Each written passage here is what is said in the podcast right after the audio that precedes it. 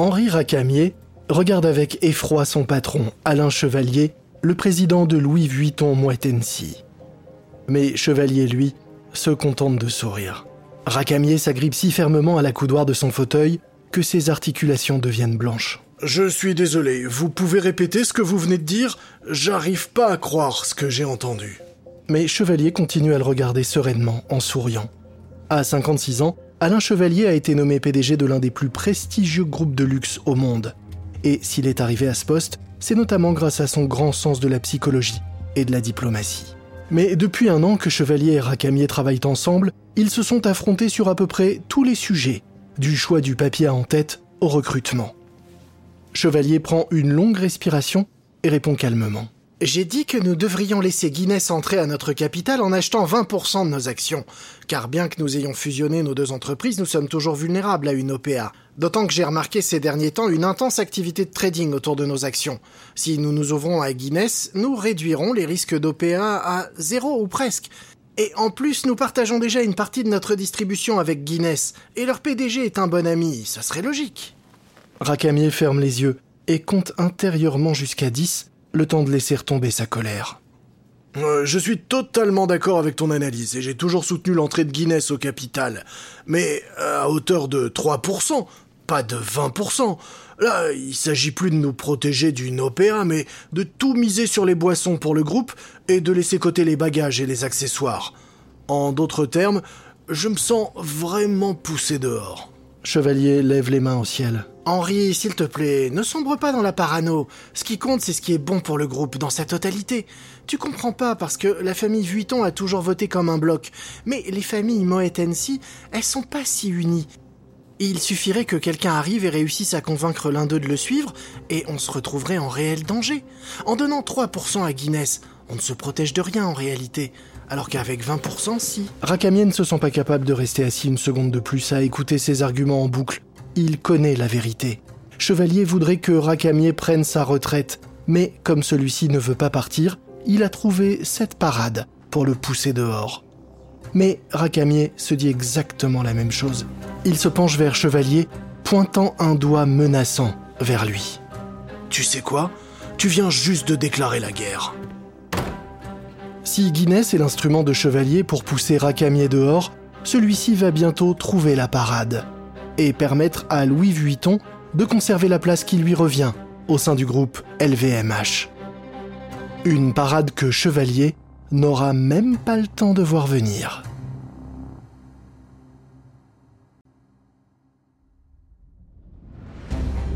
Vous écoutez Guerre de business de Wandery. Je suis Lomic Guillot.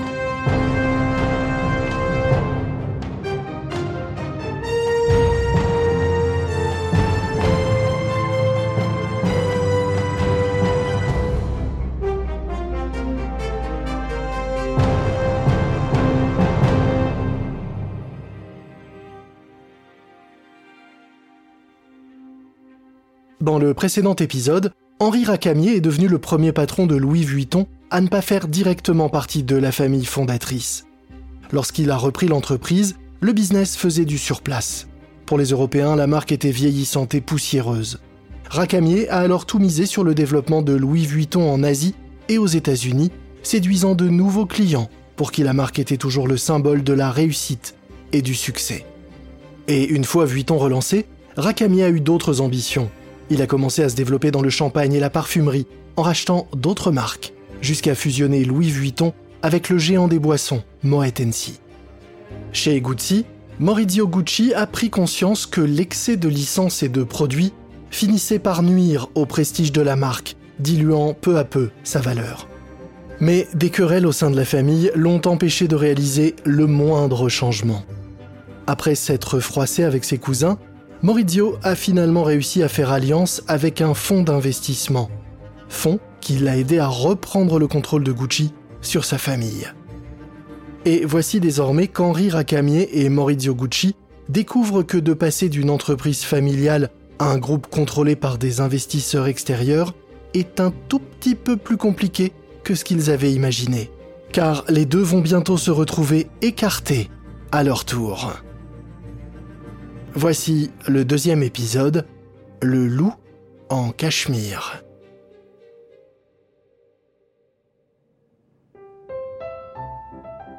Nous sommes au printemps 1988 à Paris. Henri Racamier joue au piano à quatre mains avec Bernard Arnault. Homme fin, faisant à peu près la moitié de l'âge de Racamier et de son poids, Bernard Arnault pourrait être le fils du patron de Vuitton. Les mains des deux hommes dansent sur les touches du piano. Racamier a un peu de mal à suivre Arnaud, dont les mains volent avec une impressionnante précision. Quelques gouttes de sueur perlent sur le front de Racamier car il ne veut pas avoir l'air ridicule. Il cherche comment répliquer à Alain Chevalier et à son projet de faire entrer Guinness à hauteur de 20% dans le capital de LVMH.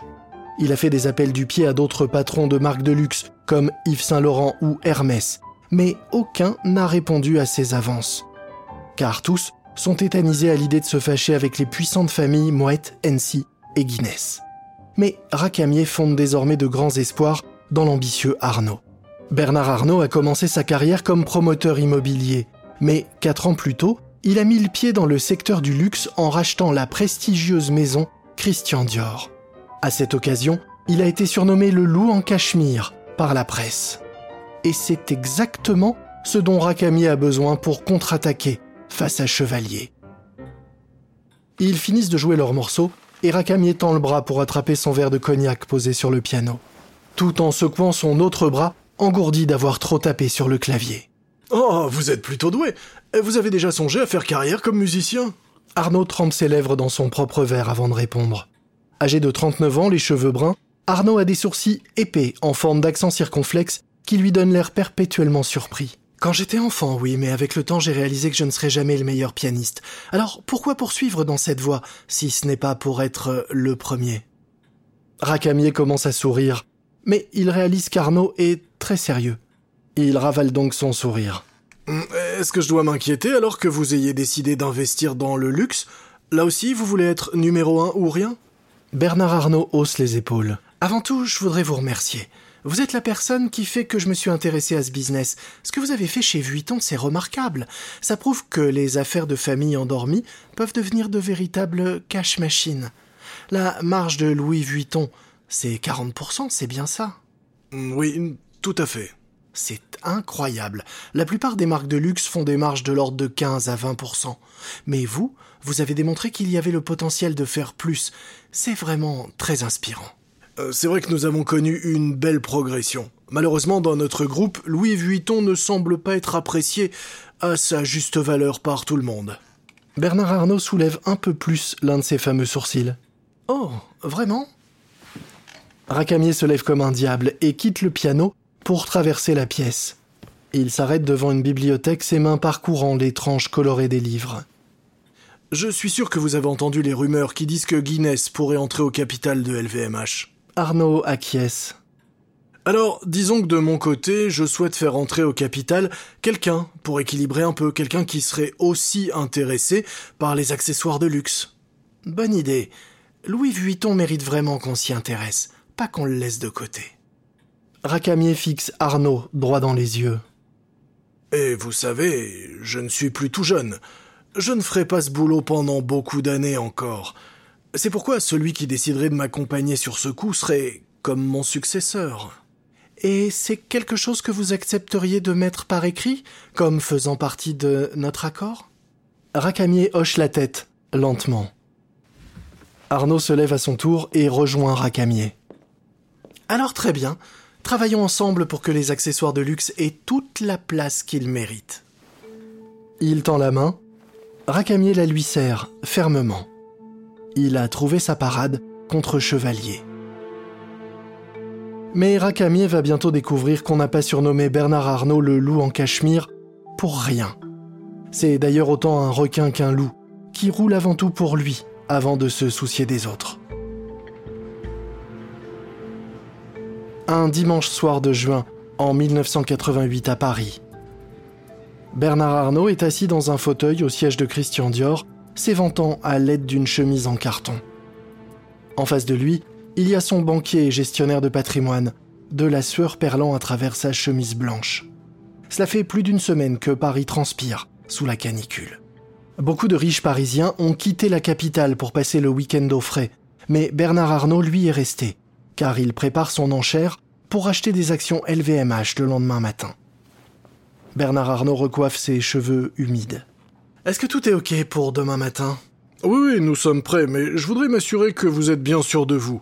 Parce que ce dossier, c'est une véritable poudrière. Chevalier et Mouettensi, encore plus avec Guinness en soutien derrière eux, on les rend vraiment solides, bien plus solides que vous, et ça pourrait mal tourner pour vous. Et tout aussi ennuyeux, si jamais LVMH a l'air d'être affaibli, eh bien ça pourrait en tirer de plus gros investisseurs. Arnaud hausse les épaules. Je veux cette entreprise. Et s'il faut que je me batte pour l'avoir, eh bien, je me battrai. Le banquier regarde par la fenêtre. Le soleil se couche, mais l'air est toujours aussi chaud. Hmm, vous savez, il pourrait y avoir aussi une autre façon de faire. Qu'est-ce que vous voulez dire? Eh bien, Chevalier est contre ce deal parce qu'il sait que Racamier veut le pousser vers la sortie. Mais si jamais vous lui promettez qu'il conservera son job, alors il pourrait peut-être ramener les familles Moetensi de votre côté. Arnaud réfléchit un instant. Racamier sera furieux. C'est comme si je le poignardais dans le dos et que je m'acoquinais avec son pire ennemi après qu'il m'ait ouvert les portes. Hmm, c'est vrai. Mais si vous tombez d'accord avec Guinness et Moetensi, il ne pourra plus rien faire contre vous. Arnaud fixe son conseiller, soupesant les pour et les contre dans sa tête. Et finalement, il dit Appelez Chevalier, et voyons si nous parvenons à un accord. La semaine suivante, Bernard Arnault trouve un accord avec Alain Chevalier et les héritiers Moetensi. Il va créer une holding avec Guinness, et ensemble, ils achèteront 25% des actions LVMH. Mais Racanier avant la trahison de Bernard Arnault il s'allie donc avec les héritiers Vuitton et apporte ses actions pour faire grimper à 33% leur participation dans LVMH. Ce n'est pas suffisant pour avoir le contrôle de l'entreprise, mais c'est assez pour avoir une minorité de blocage. Bernard Arnault et Guinness auront donc désormais besoin de l'accord des Vuitton pour valider la moindre décision. Lorsque Racamier arrive pour la première réunion du conseil d'administration de LVMH, depuis qu'Arnault s'est associé à Guinness et Chevalier, Racamier est convaincu qu'il a réussi à neutraliser le traître Bernard Arnault. Mais Arnault a plus d'un tour dans son sac.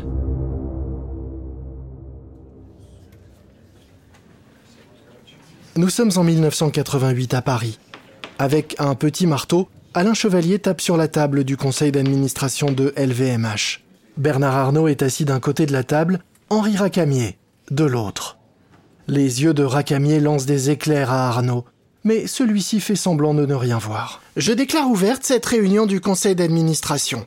Premier point à l'ordre du jour, il y a un poste à pourvoir au sein du conseil de surveillance. Bernard Arnault se penche en avant. Je propose de nommer mon père Jean-Léon Arnault à ce poste. Chevalier acquiesce. Moi je suis d'accord. Euh, devons-nous voter cette décision? Henri Racamier s'enfonce dans son fauteuil, croisant les bras devant lui. Ouais, c'est une bonne idée de demander un vote. Mais je vous rappelle que la famille Vuitton possède désormais 33% des droits de vote. Je parle au nom de la famille lorsque je dis que nous nous opposons à cette nomination et que nous allons utiliser notre droit de vote pour la bloquer. Je propose de nommer Jean Vuitton à ce poste. Un membre de la famille Vuitton, assis à côté de lui, lève la main pour prendre la parole. Racamier balaye la salle du regard et finit par se poser sur Bernard Arnault, avec un sourire narquois. Racamier ne peut pas s'empêcher de se sentir un peu fier de lui. Bernard Arnault a pensé pouvoir le poignarder dans le dos, mais le vieil homme a encore des réflexes. Alors, devons-nous voter? Arnaud s'éclaircit la voix. Excuse-moi Henri, mais je crois que certaines de tes informations sont obsolètes la holding Arnaud Guinness a récemment augmenté sa participation dans LVMH et désormais nous possédons 37,6% des actions LVMH, ce qui fait que, je crois, nous possédons désormais plus que la famille Vuitton. Bien sûr, nous pouvons toujours voter pour la candidature de Jean, si vous voulez. Il sourit sereinement à Racamier, dont le visage est soudain devenu écarlate. Mais quand avez-vous fait cela? Ces trois derniers jours. Racamier fait rapidement le calcul dans sa tête. Bernard Arnault vient de dépenser 600 millions de dollars en actions LVMH. Arnaud à son tour dévisage tout le monde dans la pièce. Eh bien, je propose que nous avancions sur ce point en nommant mon père au conseil de surveillance. Euh, est-ce qu'il y a des objections? Personne ne se manifeste et le point est adopté. Racamier regarde droit devant lui, visiblement furieux. Il se dit qu'il doit y avoir un moyen d'arrêter cela. C'est lui qui a fait entrer Bernard Arnault? Alors, il doit pouvoir le faire ressortir. Racamier et Arnaud se lancent dans une guerre totale. Racamier propose de scinder le groupe en deux, mais Arnaud ne veut pas en entendre parler, car c'est le groupe en entier qui l'intéresse. Il est hors de question qu'il laisse Racamier faire. Du coup, il achète encore plus d'actions.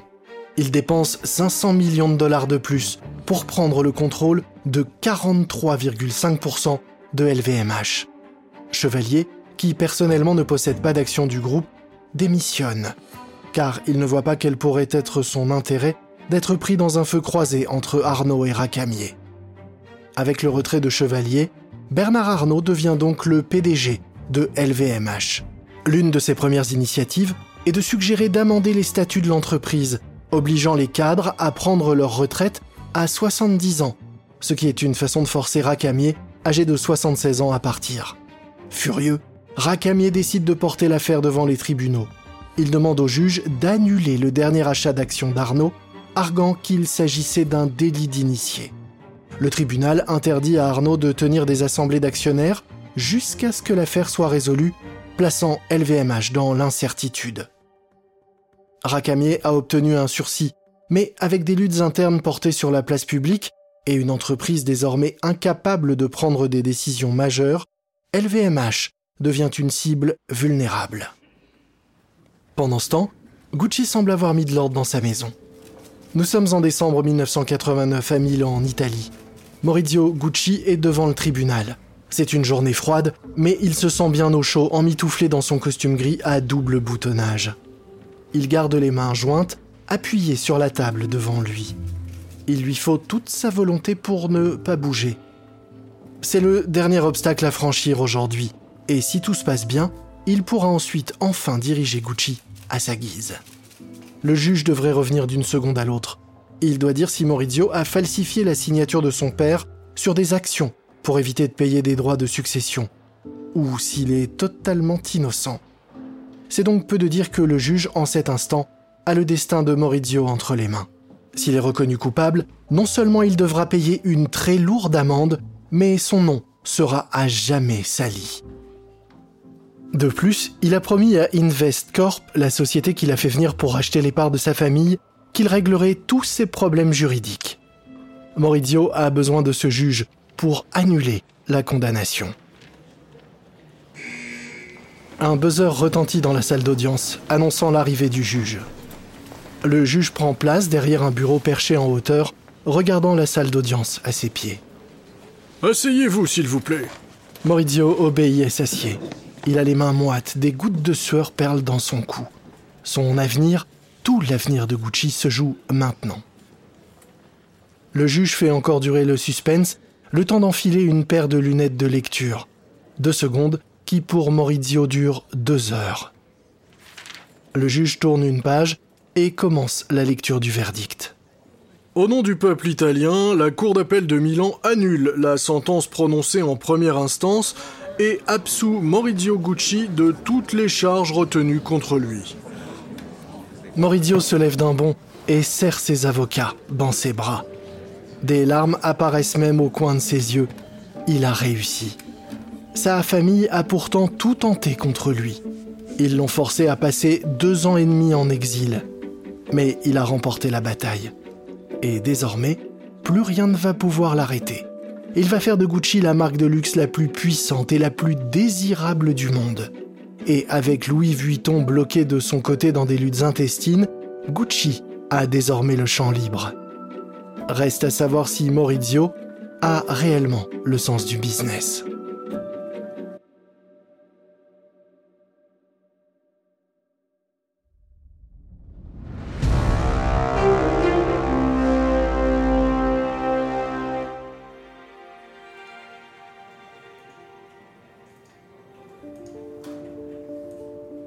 Nous sommes en 1990 à Milan.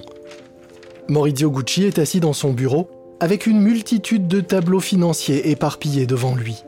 Les murs, eux, sont recouverts de polaroïdes des dernières créations Gucci. Maurizio a enfin le contrôle total de l'entreprise. Et il a déjà initié plusieurs changements de taille. Il a d'abord engagé une nouvelle directrice de création pour la marque et il travaille avec elle pour recenser tous les produits Gucci sur le marché et ne conserver que les meilleurs. Il trouve que Gucci prend vraiment la bonne direction désormais. Mais tout le monde n'est pas d'accord avec lui. Monsieur Gucci, j'ai Monsieur De Solé en ligne pour vous. Maurizio soupire. La conversation risque de ne pas être des plus plaisantes. Domenico De Solé dirige Gucci aux États-Unis. Il est né et a grandi en Italie avant de déménager aux États-Unis et d'étudier le droit à Harvard. Il a ensuite travaillé plusieurs années pour un cabinet d'avocats américains dont Gucci était l'un des clients. Il a ensuite rejoint l'entreprise, gravissant peu à peu tous les échelons. Maurizio respecte beaucoup De Solé, mais il sait aussi que De Solé fait partie de ceux qui n'apprécient pas les changements qu'il a initiés. Maurizio décroche le téléphone et ferme un instant les yeux. Dom, qu'est-ce que tu me veux? Maurizio, s'il te plaît, me dis pas que t'as vraiment décidé d'arrêter totalement la ligne Gucci Accessories. Tu sais, c'est une importante source de chiffre d'affaires pour nous ici aux États-Unis. Ça aura des conséquences sur notre rentabilité et pas dans le bon sens. La ligne Gucci Accessories est la ligne la plus abordable de Gucci, avec des sacs en tissu plutôt qu'en cuir. Une collection que Maurizio a toujours détestée.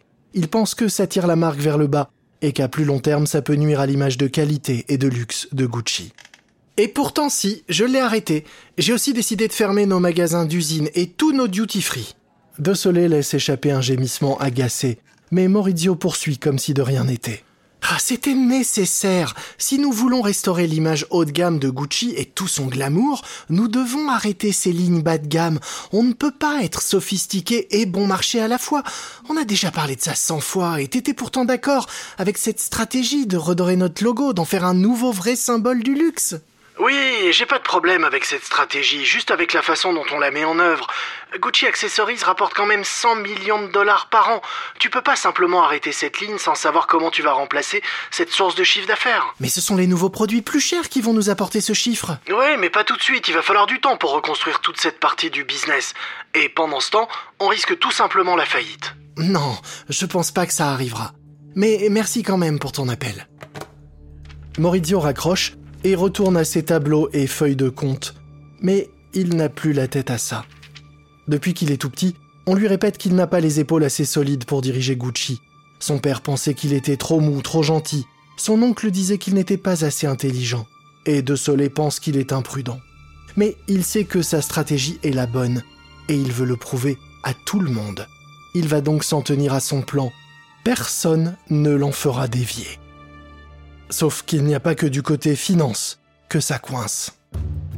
Don Mello, la nouvelle directrice de la création de Gucci, pousse Maurizio à lancer une gamme de vêtements. Mais Maurizio résiste. L'entreprise est depuis toujours spécialisée dans le cuir, et il pense qu'il ne faut pas sortir de cela. Il est en train de simplifier l'image de Gucci, pas de tout changer. Mais Mello insiste beaucoup. Elle trouve que c'est compliqué de créer une nouvelle image de marque juste avec des chaussures et des sacs à main. En plus, lancer une ligne de vêtements susciterait la curiosité de la presse et un peu d'excitation, tout ce dont Gucci a besoin pour vendre des produits plus chers. Maurizio finit par céder, concédant que si Melo trouve le bon styliste, alors Gucci pourra se lancer dans le prêt-à-porter. Mais trouver le bon styliste va s'avérer plus difficile que prévu. Nous sommes en 1990 à Milan, en Italie, Don Mello est en pleine conversation avec Richard Buckley, un journaliste mode. Mello a 59 ans et dirigeait auparavant les grands magasins Bergdorf Goodman. Quand elle a décidé de rejoindre Gucci, ça a surpris tout le monde dans l'industrie de la mode. Un tel recrutement, c'était la preuve concrète des ambitions de Maurizio pour revitaliser Gucci. Mais aujourd'hui, Mello se demande si elle n'a pas fait une erreur. Elle a du mal à rester concentrée sur le déjeuner avec Buckley et son petit ami, un jeune styliste du nom de Tom Ford. Ils arrivent de New York et voudraient s'installer en Europe. Elle a accepté de les rencontrer pour faire plaisir à un autre dirigeant de Gucci, mais elle est préoccupée par l'absence de progrès dans le recrutement d'un styliste.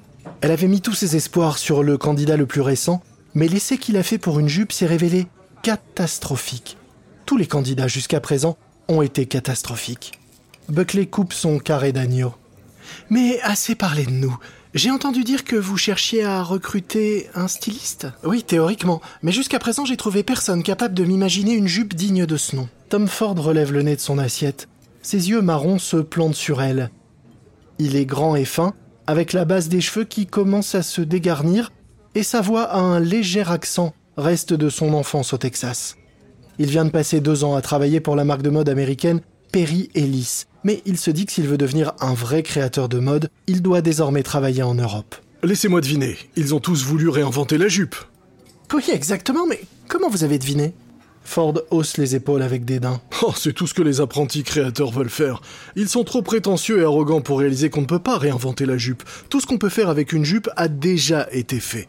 Si vous voulez lancer une ligne de prêt-à-porter à succès, ce qu'il faut faire, c'est proposer la bonne jupe au bon moment. Et tout le talent d'un bon styliste, c'est de savoir justement quelle est la jupe du moment.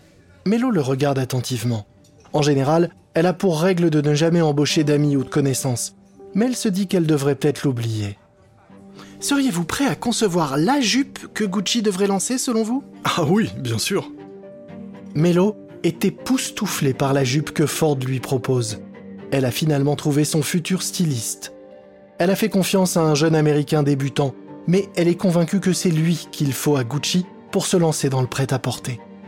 Mais tandis que Melo et Ford se préparent à explorer de nouveaux terrains de jeu, certaines décisions prises par Maurizio Gucci vont venir freiner les ardeurs de tout le monde. Nous sommes en 1990 à Milan. Maurizio Gucci se tient devant un grand bloc de papier au bout de la table de la salle de réunion. Il y dessine le futur organigramme de Gucci pour un représentant d'Investcorp. Et enfin ici, la direction de l'image rend compte à la direction de la communication. Le représentant des financiers acquiesce. Ok, très bien, c'est très clair. Mais combien est-ce que ça va coûter d'ajouter toutes ces couches managériales? Maurizio hausse les épaules. Ah, ça, j'ai pas fait le calcul. Le représentant du fond attrape un bloc-notes dans sa mallette. Ok, dans ce cas, essayons de voir un peu ce que ça coûterait. Il commence à noircir des pages à partir de ce que Maurizio a écrit sur le paperboard. Alors, à la louche, je trouve que ces changements auraient un coût d'environ 30 millions de dollars. Et nous devons garder à l'esprit que nous avons subi une importante perte de chiffre d'affaires avec l'arrêt de Gucci Accessories, ainsi que de certaines autres collections. Oui, d'accord. J'attends donc avec impatience de connaître le futur chiffre d'affaires. L'année dernière, vous avez fait 110 millions, hein, c'est ça? Oui, et donc l'année prochaine, on espère faire 185 millions. Le financier fronce les sourcils. Hum, et comment vous voyez ce pourcentage d'augmentation exactement? C'est pas un pourcentage, c'est une projection. Ok, mais sur quoi vous basez-vous pour cette projection alors? Eh bien, c'est ce qui me semble atteignable. Le visage du financier pâlit. Il se rend compte à quel point Maurizio Gucci invente tout au fur et à mesure. Il ferme sa mallette et enfile sa veste. Euh, je pense qu'on devrait s'arrêter là pour aujourd'hui. Maurizio acquiesce. Mais tandis que les investisseurs commencent à avoir des doutes sur les capacités de Maurizio à diriger Gucci, Louis Vuitton semble enfin se réveiller d'un très long sommeil. Nous sommes en 1990, à Paris. Bernard Arnault ouvre la porte du palais de justice et monte d'un pas assuré l'escalier de marbre. Monsieur Arnaud Monsieur Arnaud, s'il vous plaît, s'il vous plaît, Bernard Un manteau en poil de chameau drapé sur son épaule droite, Arnaud s'arrête pour parler à une ribambelle de journalistes qui crient tous son nom. Il fait un signe de tête à un homme aux cheveux blonds lissés en arrière. Le journaliste s'avance et tend un micro devant la bouche de Bernard Arnault. Monsieur Arnaud, qu'est-ce que ça fait d'avoir remporté ce procès et d'avoir officiellement le contrôle de LVMH Bernard Arnault se tourne vers les caméras. Justice a été rendue. On m'a traité de requin ou de traître, mais j'ai acheté mes actions de manière parfaitement légale et honnête. C'est Henri Racamier qui a tenté de diviser LVMH, pas moi. C'est lui qui m'a empêché de diriger cette entreprise pendant deux ans. Et le tribunal a dit que j'étais dans mon bon droit. Monsieur Arnaud Monsieur Arnaud, par ici, monsieur Arnaud Bernard Arnaud désigne un autre journaliste en veste verte. Vous, en vert. Euh, Qu'allez-vous faire maintenant? Eh bien, je vais faire de LVMH le plus grand groupe de luxe au monde. Et le meilleur. Il sourit. Le loup en cachemire est de retour. Tandis que Gucci ressemble de plus en plus à une proie.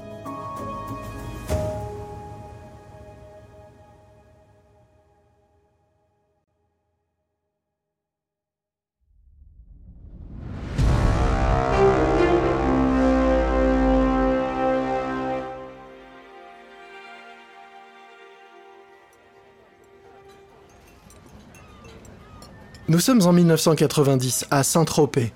Maurizio Gucci est attablé dans son restaurant préféré. Il a passé le week-end avec deux vieux amis, qui travaillent aussi pour Gucci, à bord de son yacht privé. Un week-end à manger des plats délicieux, arrosés de vin fin que Maurizio a apporté avec lui. Ils ont erré dans les rues de la ville, riant et parlant fort. Bref, un week-end de rêve. La pause dont ils avaient besoin entre deux semaines stressantes chez Gucci. Car ces derniers temps n'ont pas été simples. Maurizio sait que sa stratégie est la bonne, mais il doit d'abord sortir de ce marasme. L'un des amis de Maurizio se racle la gorge et échange un regard avec l'autre. Maurizio, il y a quelque chose dont on devrait te parler.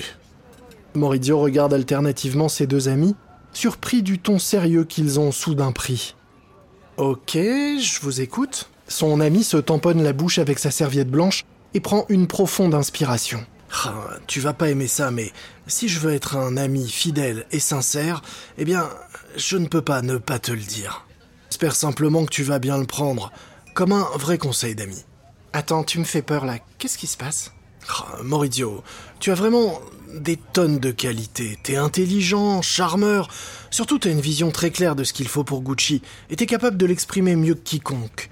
Mais si je dois être honnête, t'es pas vraiment le meilleur des managers. Je, pense que dans ton intérêt et dans celui de Gucci, tu devrais chercher quelqu'un qui soit capable de diriger l'entreprise. Mais Maurizio tape du poing sur la table, coupant son ami au milieu de sa phrase. Non, non et non. Les autres convives du restaurant se retournent pour voir ce qui se passe. Maurizio baisse la voix, mais son visage est rouge de fureur. Il agite sa fourchette en l'air pendant qu'il parle. Vous ne comprenez rien à ce que je fais. Rien du tout. Son ami lève les mains, surpris par le degré de colère de Maurizio. Euh, tu sais, c'était juste mon avis, t'es pas obligé d'être d'accord avec moi. Hein. Respire un grand coup et en profite pour boire un peu de vin. Il déteste la confrontation et il est lui-même surpris de s'être ainsi emporté. Bon, euh, oublions cette conversation, ça vaut mieux. Je veux pas que ça vienne ruiner le superbe week-end qu'on vient de passer ensemble.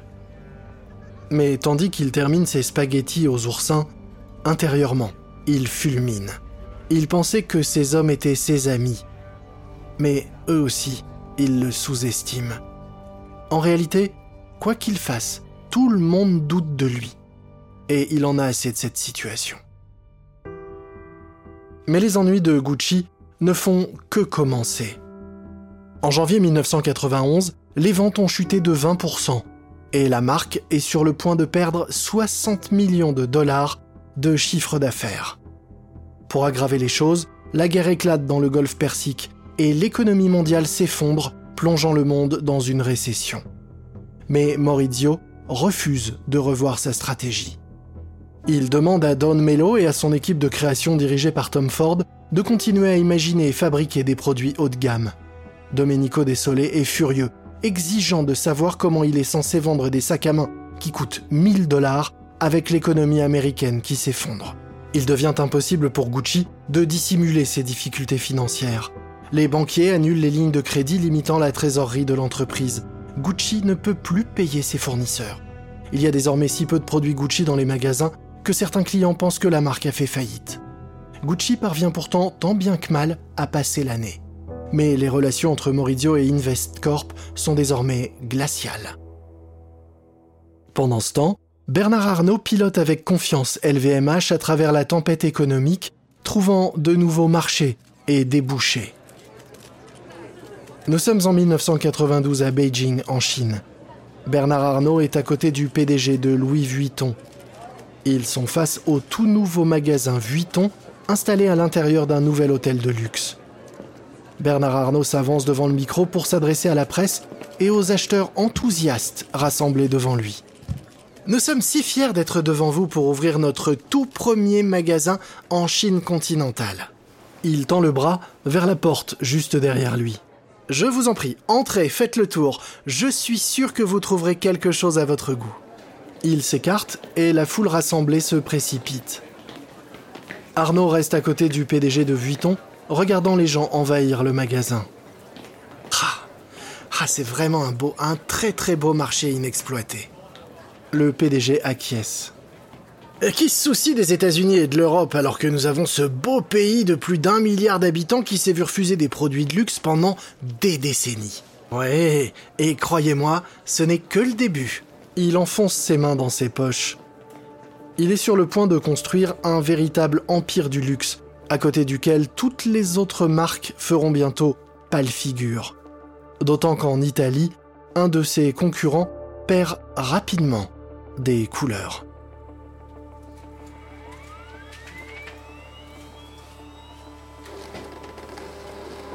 Nous sommes en 1993 à New York. Un fax arrive dans les bureaux de Gucci aux États-Unis. Un groupe d'employés se tient autour de la machine lisant le message qui apparaît au fur et à mesure que le fax sort. Quoi? Attends, mais c'est vrai? Non, il va pas faire ça quand même. Eh ben, je crois que je vais refaire mon CV, moi. Une assistante se fraye un chemin, saisissant le fax de la machine. Elle regarde autour d'elle les employés avec de grands yeux nerveux. Souhaitez-moi bonne chance. Bonne chance, ouais. Ouais, ça tu l'as dit, bonne chance, bonne chance. Elle se dépêche d'apporter le fax au bureau de Domenico De Entrez L'assistante entre dans le bureau tendant le fax devant elle. Euh, tenez, ça vient tout juste d'arriver pour vous. De lui prend le papier, serrant la mâchoire de fureur en découvrant la missive en trois phrases. Non mais il a complètement perdu la tête Il pivote sur sa chaise et décroche le téléphone, appelant rapidement son contact chez Investcorp. Allô? Ouais, c'est Dom. Je viens de recevoir un fax totalement dingue de Maurizio. Il veut que je vire tous les stylistes de chez Gucci. Hein? Quoi? Mais pourquoi enfin? Parce qu'il est cinglé. Il s'est mis en tête que c'était à cause d'eux que Gucci n'allait pas bien en ce moment. Mais on sait tous les deux que les stylistes ne sont pas le problème. On a une collection qui doit sortir dans quelques semaines. Moi j'en ai besoin, j'ai besoin de mon équipe. Euh, oui, évidemment, euh, ne les virez pas. Je vais pas le faire évidemment. Mais franchement, Maurizio est devenu totalement incontrôlable. Il est plus en mesure de diriger l'entreprise. On va s'en occuper. Avec Investcorp et le conseil d'administration contre lui qui essaye de le forcer à quitter son poste de PDG, Maurizio Gucci se débat frénétiquement pour essayer de trouver de l'argent afin de racheter les parts d'Investcorp. Mais en vain. Il est trop endetté pour pouvoir emprunter une telle somme. Le 23 septembre 1993, Maurizio Gucci vend donc l'intégralité de sa participation dans Gucci. Pour la première fois depuis sa création, 72 ans plus tôt, Gucci n'est plus dirigé par un Gucci.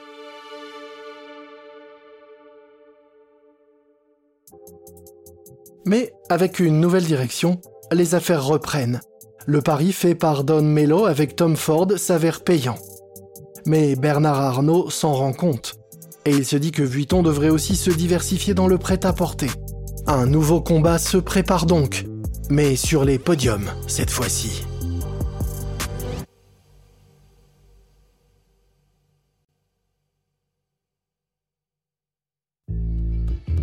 Vous venez d'écouter le deuxième épisode de Guerre de business Gucci contre Louis Vuitton de Wandery.